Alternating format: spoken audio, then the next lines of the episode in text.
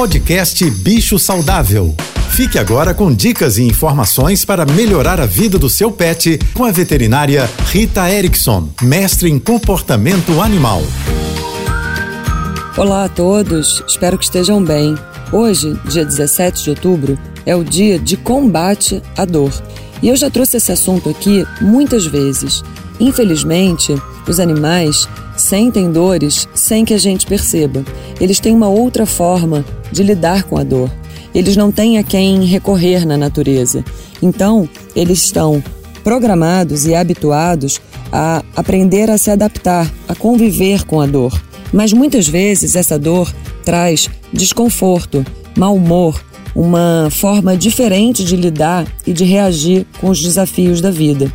Se o animal não tem um sintoma muito claro, como mancar de uma pata ou apresentar algum distúrbio digestivo com muita frequência, como vômito, diarreia, ou se ele não é um animal que está sempre prostrado, as pessoas não suspeitam que ele possa estar com dor.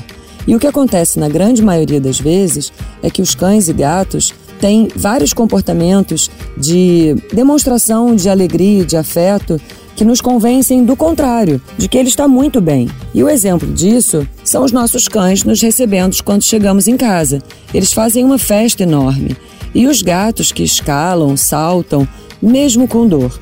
É difícil de acreditar, mas vai por mim.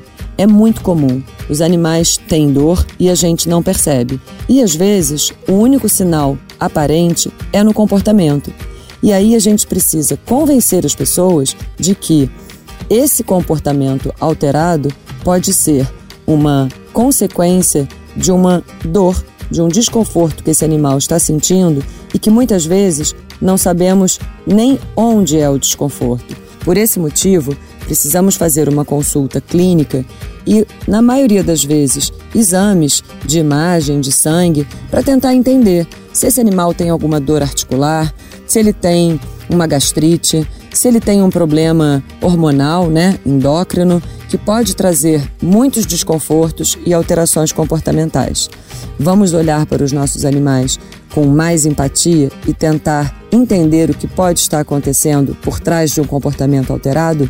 Se você quiser saber mais sobre esse e outros assuntos de cães e gatos, me siga no Instagram ritaerickson.veterinário.